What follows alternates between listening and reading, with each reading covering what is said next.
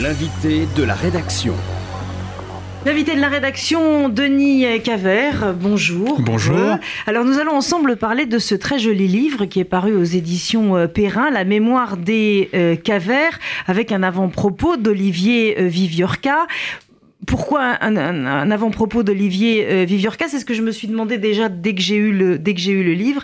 Eh bien parce que euh, si ça raconte, si ce livre raconte ou retrace plus exactement l'histoire d'une d'une saga euh, familiale, c'est également un livre d'histoire. Par la petite histoire, on rentre dans la grande histoire, à moins que ce ne soit l'inverse. C'est exactement ça. L'objet, l'ambition du livre, c'est le livre, c'est un livre que mon père a écrit, donc je n'en suis que le, passeur, je ne suis que que l'héritier, avec mon frère, avec ma sœur, euh, c'est de raconter une tranche d'histoire, de la petite histoire, à la fois en Europe centrale, à Vienne, en Autriche, et puis euh, euh l'Anschluss et les événements successifs jusqu'à la Shoah et, la manière dont ça a touché mon père et donc notre famille. Alors, euh, la première chose qui marque aussi, et je reste euh, sur, la, sur la couverture, c'est que Hubert Cavert, qui donc a écrit euh, ce livre, ça s'écrit C-A-V-E-R-T, et que la mémoire des Cavers, ça s'écrit K-A-W. E R. Et oui, et oui la différence du K, le, le, le, K est devenu C, le W est parti. Euh, je suis né Caver avec un K, K-W-E-R. Euh, c'est le nom de ma famille et c'est le nom des parents du, père, du grand-père et de toute la famille de, mon père. Caver, c'est, je crois, Haver euh, en, hébreu.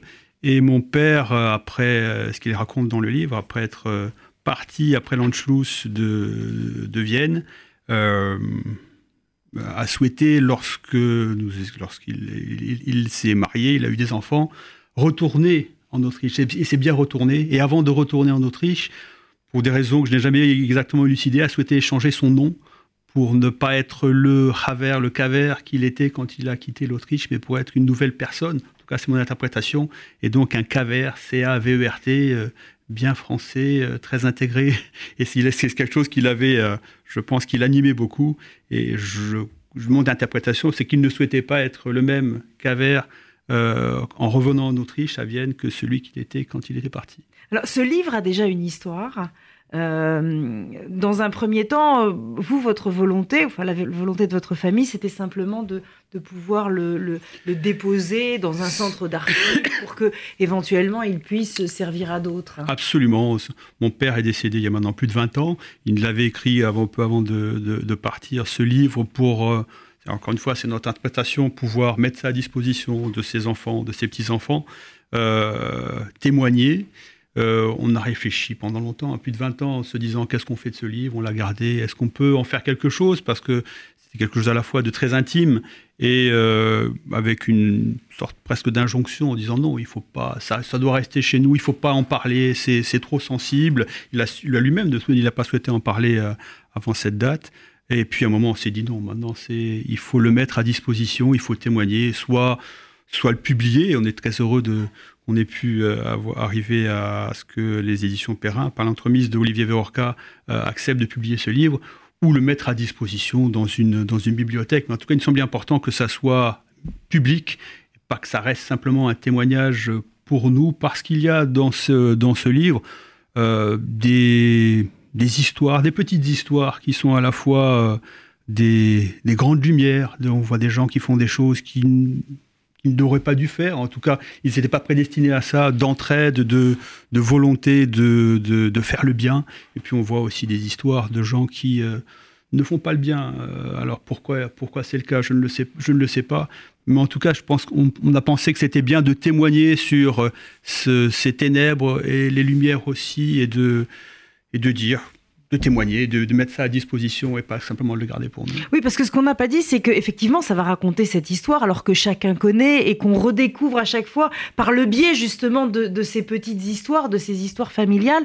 Mais ça retrace également l'émancipation des Juifs, c'est-à-dire que l'évolution d'une communauté euh, de gens pauvres, petits paysans, petits commerçants qui euh, veulent s'assimiler euh, absolument et qui vont devenir des bourgeois oubliant qui, qui ils étaient. Donc il y a tout ça également Absolument, mais c'est ce que mon père, mon père a souhaité faire un livre qui, a, qui en deux parties, une partie sur toute l'explication de l'évolution des juifs en Europe centrale, pas simplement à Vienne, mais surtout dans l'Empire austro-hongrois, que ce soit en, Moravie, que ce soit en, Galicie, euh, de, de, cette émancipation, exactement ce que vous, ce que vous dites, euh, d'une intégration de, pour un certain nombre de l'oubli, ou en tout cas de la volonté vraiment de s'intégrer, d'être, de participer au développement de Vienne, qui au début du XXe était une ville extraordinairement euh, développée, extrêmement active.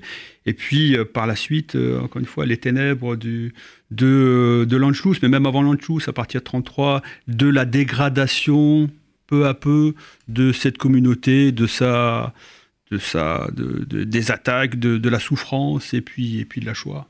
Alors, euh, ce qui est tout à fait euh, intéressant également dans ce, dans ce, dans ce livre, c'est que on va suivre c'est un peu comme dans les feuilletons télévisés, on va suivre des familles, donc c'est des branches qui sont différentes, et puis on va essayer de comprendre comment ces branches vont se regrouper avec des mariages, et puis comment les familles hmm, vont se regarder un peu comme ça. Euh, euh, donc il va y avoir des petites disputes, il va y avoir les ambitions de la mère de famille qui veut absolument que sa fille fasse un superbe mariage, et comment quand on est une femme juive et qu'on veut que sa fille fasse un super mariage, il faut un docteur évidemment, et puis il y a des marieuses également dans ce, dans ce, dans ce livre. Donc c'est une saga familiale qui est, euh, qui, est presque télévisée, c'est-à-dire qu'elle est très, euh, elle est, elle est euh, est très imagée. On, on, voit bien les personnages, on les, on les sent bien. Tous évidemment sont réels. Ah, ils sont tous réels. Je ne les ai pas connus. J'en ai connu certains euh, par la suite, en particulier comme ils sont retournés à Vienne.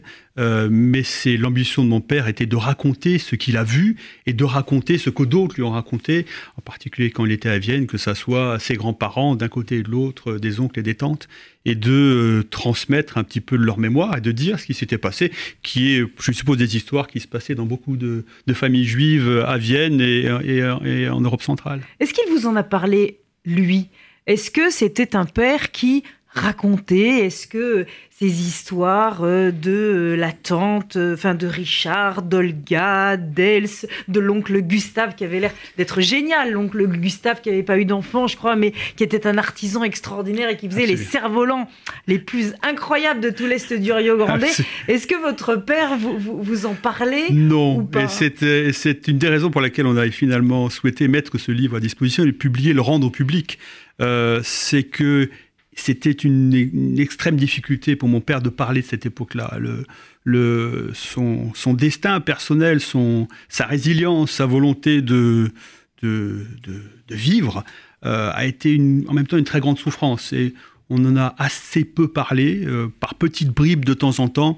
Euh, on a chacun d'entre nous, ses enfants, plutôt fait un effort pour aller voir. Moi, j'en ai parlé avec mes grands-parents, avec ma grand-mère plutôt. J'en ai parlé avec euh, des oncles de, deuxième degré que j'ai pu rencontrer, que ce soit à Vienne ou que ce soit à Londres ou lorsque j'ai voyagé à New York ou, en Australie, d'essayer de rencontrer ces gens-là pour leur demander qu'est-ce qu'ils avaient vu, les liens qui existaient dans la famille. Mais pour mon père, non, ce n'était pas possible ou très difficile en tout cas de pouvoir dire tout ce qu'il a écrit ici, et c'est l'objet de ce livre, c'est de pouvoir concentrer euh, un témoignage qui ne pouvait pas sortir avant. C'est lui qui a écrit. Est-ce que c'est lui qui a écrit Est-ce que c'est lui qui a écrit comme ça? C'est lui qui a écrit comme ça. C'est lui qui a, qui a, il a, il a une, il a clairement eu un amour. Il a un amour de la langue française. Euh, sa langue maternelle, c'est l'allemand. Sa langue maternelle, c'est même plus que l'allemand, c'est le viennois qui est encore une, une, langue un peu, un peu différente de, de l'allemand, en tout cas de l'allemand de Hambourg. Et euh, il a appris le, français euh, juste avant l'adolescence, quand il est arrivé en France en, en 38. Et il a clairement développé une, un amour à la langue française. C'était un grand lecteur. Il aimait, euh, il lisait deux, trois livres par semaine. Et euh, oui, j'ai compris qu'il y avait peut-être aussi quelque chose dans sa manière d'écrire, dans son style, qui pouvait intéresser au-delà de, du témoignage de, cette époque. Et c'est ce qu'on a aussi voulu mettre, mettre à disposition, euh, euh, lui, rendre, lui rendre cet hommage-là. Parce que moi, quand je l'ai lu, je vais vous dire à qui j'ai pensé. Parce que j'ai pensé à un auteur en le lisant et je n'ai pas pensé tout de suite à cet auteur parce que au début, j'étais un peu gênée puisque je ne parle pas du tout l'allemand, ni le yiddish, ni... et qu'il y a pas mal d'expressions en allemand, en yiddish, donc il faut qu'on aille voir les traductions. Donc au début, j'étais un peu gênée, puis après, il y a un univers qui vous prend et puis vous rentrez là-dedans et puis vous avez l'impression que vous comprenez les mots. C'est-à-dire que même ces mots qui vous sont étrangers vous deviennent familiers. Et j'ai pensé à Pagnol, figurez-vous. Ah oui. J'ai pensé à Pagnol parce que dans les oncles, dans les tantes, euh, cet oncle Gustave, moi, qui m'a tellement, euh, qui m'a tellement plu, mais c'est l'oncle qui a amené le petit Pagnol au jardin Borelli. C'est un peu le même et qui n'avait pas eu d'enfant lui aussi. Et c'est là qu'on voit l'universalité de l'humain. C'est-à-dire que ce sont deux histoires, évidemment, qui, là encore, n'ont rien à voir. Et j'imagine que votre père avait relativement peu à voir avec Marcel Pagnol. Et en même temps, il y a quelque chose de commun dans ce naturel, dans cette authenticité de la, de la, de la langue. Donc voilà, c'était, c'était juste une remarque de lectrice. Parce que c'est, c'est, vraiment ce qui m'a apparu, c'est à, Pagnol que j'ai, que j'ai très vite pensé. Alors j'ai adoré le premier mariage, donc celui qui va, qui va faire les, les, les, les cavers. On est euh, en Moravie et c'est la famille Falticek. C'est Falticek. C'est un nom qui est difficile à prononcer. C'est un nom typique de, la, de, de cette région-là, donc de la, de la Moravie, qui est aujourd'hui en République tchèque. Et Falticek, c'est tchèque. Euh, et Falti, qui doit aussi une autre origine, je crois, allemande, que je ne connais pas. Été en contact avec des Falticek qui, qui existent encore aujourd'hui aux États-Unis et euh, des descendants des Falticek en République tchèque. Euh, oui, c'est un mot un peu, un peu compliqué. Et c'est une famille qui était dans, qui, qui a, qui s'est développée pas mal dans cette région-là. Ouais. Alors, le premier dont on parle s'appelle Joseph. Et pourquoi est-ce qu'il s'appelle Joseph? Eh ben, il s'appelle Joseph parce que l'empereur s'appelle François Joseph. François Joseph. Et donc, ça marque déjà un, premier lien entre cette population, qui est une population plutôt, plutôt pauvre, plutôt. Paysan. Hein, vous le dites d'ailleurs, enfin, c'est dit beaucoup, c'est Hubert d'ailleurs qui le dit avec beaucoup, euh, beaucoup d'humour. Euh, il n'y a pas de médecin, il n'y a pas de grande personnalité. Non, c'est des petites gens. c'est des petites communautés qui essayent de survivre dans un monde qui est difficile. Euh, et en même temps, on voit une émancipation de de, la communauté juive avec plus de droits, avec euh, euh, une, intégration vraiment. L'empereur François Joseph a souhaité intégrer euh, la communauté juive dans, son empire et avec des gens qui lui ont voué, en tout cas pour ce que raconte mon père, une grande gratitude pour leur permettre de se développer et de ne pas subir ce que euh, les Juifs avaient subi dans les siècles précédents. Donc le, Joseph qui porte le nom de, de, l'empereur. Alors pourquoi est-ce qu'on commence par là? Bah, Parce que l'histoire véritablement va, va, commencer par là, parce qu'il y a un représentant de commerce qui arrive avec sa lingerie. Alors là, on est aussi dans le roman du 19e, là on est dans Flaubert. Donc il arrive avec sa lingerie et il va tomber évidemment amoureux de la fille de la famille qu'il trouve tout à fait à son goût. Ils se marièrent et eurent un enfant. Et eu un enfant. Et cet enfant, justement, c'est mon grand-père. C'est votre, votre grand-père. Donc voilà, les choses commencent comme ça. On se mariait un peu, on se mariait un petit peu, euh, euh, euh, j'ai presque envie de dire, dans, dans une sorte d'entre-soi dans un premier temps. Les choses, justement, vont, vont évoluer et vont évoluer très vite. Mais dans un premier temps, l'entre-soi est plutôt la tonalité. C'est ce que je comprends et c'est ce que raconte mon père. On se marie entre soi. Par la suite, il raconte l'histoire de ces marieuses qui interviennent pour s'assurer que les couples soient formés et soient compatibles. Euh, la communauté, même si elle, euh, par la suite, si les liens se distendent, reste assez euh, serrée. Et, oui, les, mariages se font entre gens qui se connaissent et quand ce quand Joachim Chaim Kaver arrive pour se marier avec Antonia Falticek, lui c'est un voyageur de commerce, donc il passe, donc il n'est pas très bien vu parce qu'il n'est pas dans la communauté. Hein. C'est un Galicien, il vient, du, il vient de la Pologne, il vient de qui est, qui est plus loin, et donc il n'est pas très bien vu, mais l'amour triomphe. Ces deux-là vont avoir des enfants, ils vont avoir deux enfants. Il va y avoir Richard, le fils prodigue, et il va y avoir euh, Else, euh, qui va justement être l'épouse euh, du fameux oncle, oncle Gustave. Donc c'est Richard qui va nous intéresser parce que bah, Richard, c'est le père de votre papa. Absolument. Absolument. Et il est, médecin, il, euh, il, fait des études. Il, est, il est, il est, c'est un troublion. Hein. C'est, quelqu'un qui. C'est un chanteur avant tout. c'est un homme qui chante. c'est un travaille. Un il n'est pas forcément très assidu à l'école. Il chante à l'Opéra de Vienne. Il est dans les dans les chœurs de l'Opéra de Vienne. C'est une passion qu'il a. Il a une passion pour Wagner. Il a une passion pour l'opéra. Il chante avec Gustave Mahler, euh, qui était directeur de l'Opéra de Vienne à l'époque. Et, euh, et il fait en parallèle des études de médecine. Euh, difficile. La, Première Guerre mondiale vient, interrompre tout ça. Il est euh, médecin dans l'armée autrichienne. Il se bat sur le front à la fois italien et puis après sur le front hongrois. Il a beaucoup d'amis hongrois euh, qu'il se fait à l'occasion de cette, guerre. Et en même temps, c'est un, un, une grosse épreuve. Comme le dit mon père, il soigne, il essaye de sauver des gens qui vont au combat et que d'autres essayent de, enfin en tout cas les, les expose et, qui, et pourraient mourir. Donc il, lui, il, soigne ça, il essaye de sauver des gens, ou en tout cas de les, de les, euh, de les sortir euh, d'une situation qui est bien difficile. Notre invité est aujourd'hui Denis Cavert. Nous parlons du livre La mémoire des Cavers. C'est un livre qui est publié aux éditions Perrin.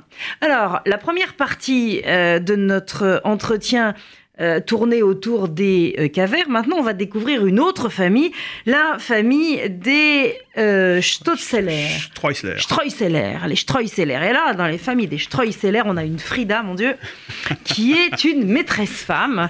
Elle a épousé un monsieur Mundi qui est, lui, beaucoup plus. Euh, il est coulant, hein, il veut pas d'histoire. J'ai l'impression que lui, il veut pas d'histoire et qu'il a compris que pour pas avoir d'histoire avec sa femme, la meilleure solution, c'était de lui dire oui à tout. Donc lui, il dit oui à tout. Et il a raison parce que finalement, elle mène plutôt bien sa barque cette Madame Frida C'est une femme de caractère, c'est une femme qui sait ce qu'elle veut, c'est une femme qui sait ce qu'elle veut pour ses enfants, qui sait ce qu'elle veut pour sa famille. Elle a une obsession, comme le raconte mon père, c'est euh, de faire en sorte que la famille puisse se développer, avoir plus de moyens, que les enfants aient une bonne éducation, qu'ils aient un mariage qui, qui aille bien. Elle y réussit à peu près, euh, elle est une femme intraitable, elle est une femme euh, qui, euh, mène, sa barque et qui veut aller jusqu'au bout, et qui en même temps est une femme qui a réussi par la suite à extraire sa fille de, Vienne, qui a réussi à la faire partir à, Londres, ce qui n'était pas facile à l'époque hein, pour, pour les Juifs. Et la même chose, elle a réussi à faire en sorte que son petit-fils, donc mon père, mon père, puisse avoir un passeport et puisse rejoindre après l'Anschluss son père qui était parti en France tout seul. Euh, là aussi, mon père raconte la gratitude qu'il lui, lui doit, même s'il ne la connaissait pas beaucoup, ils n'avaient pas des liens euh, très forts, euh, puisque mon, mes grands-parents, donc les parents de mon père, avaient divorcé. elle a une entre-gens, elle, c'est une, une, entrepreneuse et elle, elle, a un mari qui est un grand travailleur. Mundi Emmanuel est un travailleur, est quelqu'un qui est un ferrailleur. Il, il travaille très fort il laisse faire, il dit toujours oui, sauf de temps en temps, si quand il s'agit d'aller jouer au tarot au bar, quand il s'agit d'aller. C'est-à-dire qu'elle voulait le mettre au bridge aussi. Donc c'est vrai que du tarot au bridge, le grand écart était peut-être un peu compliqué, donc il a dit ou quoi. Le, bridge, non, j'essaye, ça me plaît pas, donc maintenant tu me laisses. Euh, c'est pas dans sa culture. Oui, le standing, le bridge, pas ça. Lui, c'est euh, la simplicité de de travailler fort, la simplicité de voir ses amis, la simplicité d'aller au bar, de jouer au tarot, de boire du slivovitz, qui est une eau, une eau de vie de prune. Et ça, c'est ça, c'est sacré. Tout le reste, oui, mais ça, là-dessus, il ne transige pas. Donc, euh, euh, c'est euh, Frida qui va faire en sorte, par une marieuse interposée, que sa fille, Olga, puisse épouser Richard. Le couple ne va pas bien, vous l'avez dit. Ça patine dès le départ, d'ailleurs. Grande différence de... Grande différence de vie, d'ambition, de volonté. D'âge. D'âge elle veut s'amuser, il est fatigué. Enfin bon, bref, rien ne va. Euh, ils vont se séparer. Et avant de se séparer, eh bien, euh, il y a un petit Herbert, non pas un Hubert, mais un petit Herbert qui va euh, qui va naître. Et assez paradoxalement, enfin moi j'ai été assez surprise, c'est Richard, donc c'est le papa qui qui va qui va dans un premier temps garder son fils. C'est aussi un élément qu'on a trouvé qui était extraordinaire on parle beaucoup de ce qui se passe aujourd'hui pour les, pour les couples, euh, les seconds, les troisièmes mariages, que deviennent les enfants. Oui, là, on a un mariage, ils ont un seul enfant, c'est mon père, c'est euh, Herbert, il est né Herbert Caver avec un K W Euh, il, il, divorce lorsque mon père a deux ans.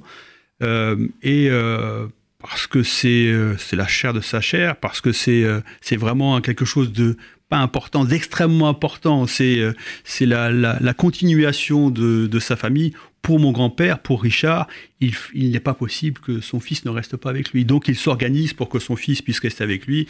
Il a une gouvernante qui s'occupe euh, de son fils pendant que qui s'appelle Dora, qui est une Prussienne qui, qui, est en, qui vient d'Allemagne. Il a sa, sa mère, euh, donc euh, Antonia, qui s'occupe aussi de, de, lui, qui s'occupe de mon père. Mais pour mon grand-père, dans ce que raconte mon père, il n'est pas possible, il n'est pas envisageable que son fils ne soit pas avec lui. C'est un, un, objectif, c'est un, une fin en soi, et il n'est pas possible de faire autrement. Pour ma grand-mère, c'est une chose, bon, c'est important, mais c'est pas très important. Elle, elle, comme vous le dites, c'est plus euh, la vie à Vienne. Elle va essayer de le récupérer quand même. Il va y avoir une tentative. une tentative, parce qu'il y a quand même l'esprit le, le, maternel. Moi, j'ai beaucoup euh, vu ma grand-mère par la suite qui avait migré en, à Londres et j'ai beaucoup discuté avec elle jusqu'à la fin de sa vie. elle a regretté cela à la fin de sa vie, mais en acceptant qu'à l'époque, elle a 18 ans quand elle a, son, quand elle a mon père. Non, elle n'est pas dans cet état d'esprit. Elle, euh, ce qui l'intéresse, c'est de jouer au piano. Elle était une grande pianiste. Et ce qui l'intéresse, c'est de pouvoir sortir, de pouvoir aller au sport d'hiver, de pouvoir euh, danser. Ils ne sont pas dans le même monde. Ils ne sont pas dans le même, euh, dans le même, dans le même état d'esprit. Et oui, c'était pas chose courante, un, de divorcer à l'époque. C'était pas chose courante non plus pour le père d'avoir la garde de son fils. C'est ce qui s'est passé. Alors, L'histoire, euh, après, on, peut la raconter, mais euh, on va laisser au lecteur le, plaisir de la, de la, découvrir. Elle ne va pas être que, que plaisante. Hein. Elle va être. Euh, j'ai presque envie de dire qu'on a raconté la, la, partie la plus jolie de cette, de cette histoire, puisque effectivement, Herbert va partir, il va rejoindre son père qui est en France, c'est sa grand-mère qui va permettre d'avoir un, passeport avec le J de l'infamie, dira-t-il, qui montre qu'il est juif, qu'il n'est pas comme, comme, comme les autres. Il va voir son père qui va être humilié. Enfin, je veux dire, il va y avoir beaucoup de, beaucoup de, d'épisodes qui font partie de cette petite histoire dont, nous parlions, euh, de Denis et qui sont aussi de la, de la grande histoire des hommes qui vont être brisés, des vies qui vont être brisées, et puis des personnages qui vont être des personnages fantastiques. On peut peut-être euh, en évoquer un. Votre, votre grand-père euh, parle notamment de, de, votre père, pardon, parle notamment d'un certain nombre de femmes qu'il a, qu'il a pu, qu'il a pu rencontrer. Alors il y a Marinette, évidemment, il y a le, personnage de Marinette qui est un personnage là aussi qui sort presque d'un roman. Si ça n'était pas la réalité, ce serait un roman. Absolument, c'est un, c'est les lumières, c'est euh, euh, mon père et pour laisser au, lecteur le soin de découvrir ça. Mon père se retrouve à un moment euh, seul. mais vraiment complètement seul, puisque pour lui, comme il le dit, son alpha et son oméga, sa référence c'est son père. Quand son père n'est plus là, il se trouve seul. Il passe des moments extrêmement difficiles, extrêmement euh, douloureux, plus que ça. Enfin, c'est difficile de trouver les bons adjectifs. Et puis, tout à coup, il est recueilli par deux femmes, euh, Marinette, donc Marraine, qui est une, euh, une épicière à Pia, qui est un petit village à côté de Perpignan. Elle vit avec une autre femme qui est une réfugiée espagnole républicaine que Marraine a bien voulu recueillir. Elle est allée la voir dans, des, dans les camps dans lesquels Palmyre, c'est la deuxième femme, était. Elles ont décidé de partager cette épicerie, de vivre ensemble, et puis euh, manière très simple, de manière sans que ce soit des résistantes très fortes. Oui, elle participait à la résistance pour des raisons familiales, je crois aussi pour des raisons euh, euh, politiques, mais c'est des gens simples du peuple. et elle décide de recueillir ce, garçon qui est mon, père, qui a 15 ans à l'époque, c'est un homme hein, déjà. Qui est un homme. Qui est un homme qui a, grandi, qui est, un petit grand ou un grand petit. Qui a, passé, qui a passé son adolescence entre 10 et 15 ans dans la guerre, dans la fuite, dans, dans, dans, cette, dans ces moments extrêmement troublés avec son père qui est là, qui, qui s'en va, qui le retrouve. Et ça, c'est la lumière. Ça, c'est quelque chose qui nous semblait très important de publier, de dire qu'il y a dans ces moments de difficulté, de, de, d'horreur, il y a tout à coup des lumières, il y a tout à coup des gens qui se réveillent, qui se révèlent comme étant des gens d'une, humanité extraordinaire et avec une histoire derrière aussi qui était très intéressante. Ça, ça nous a semblé aussi très important de le publier. Denis Cavert, merci infiniment d'avoir été aujourd'hui notre, euh, notre invité. Euh, sur RCJ, vous n'avez entendu que le beau, que le bon, que la lumière. C'était une volonté éditoriale, donc à vous de découvrir ce très très beau livre euh, d'Hubert Cavert. On n'a qu'un regret, c'est qu'il en ait écrit qu'un. la mémoire des Cavers, c'est paru aux éditions Perrin.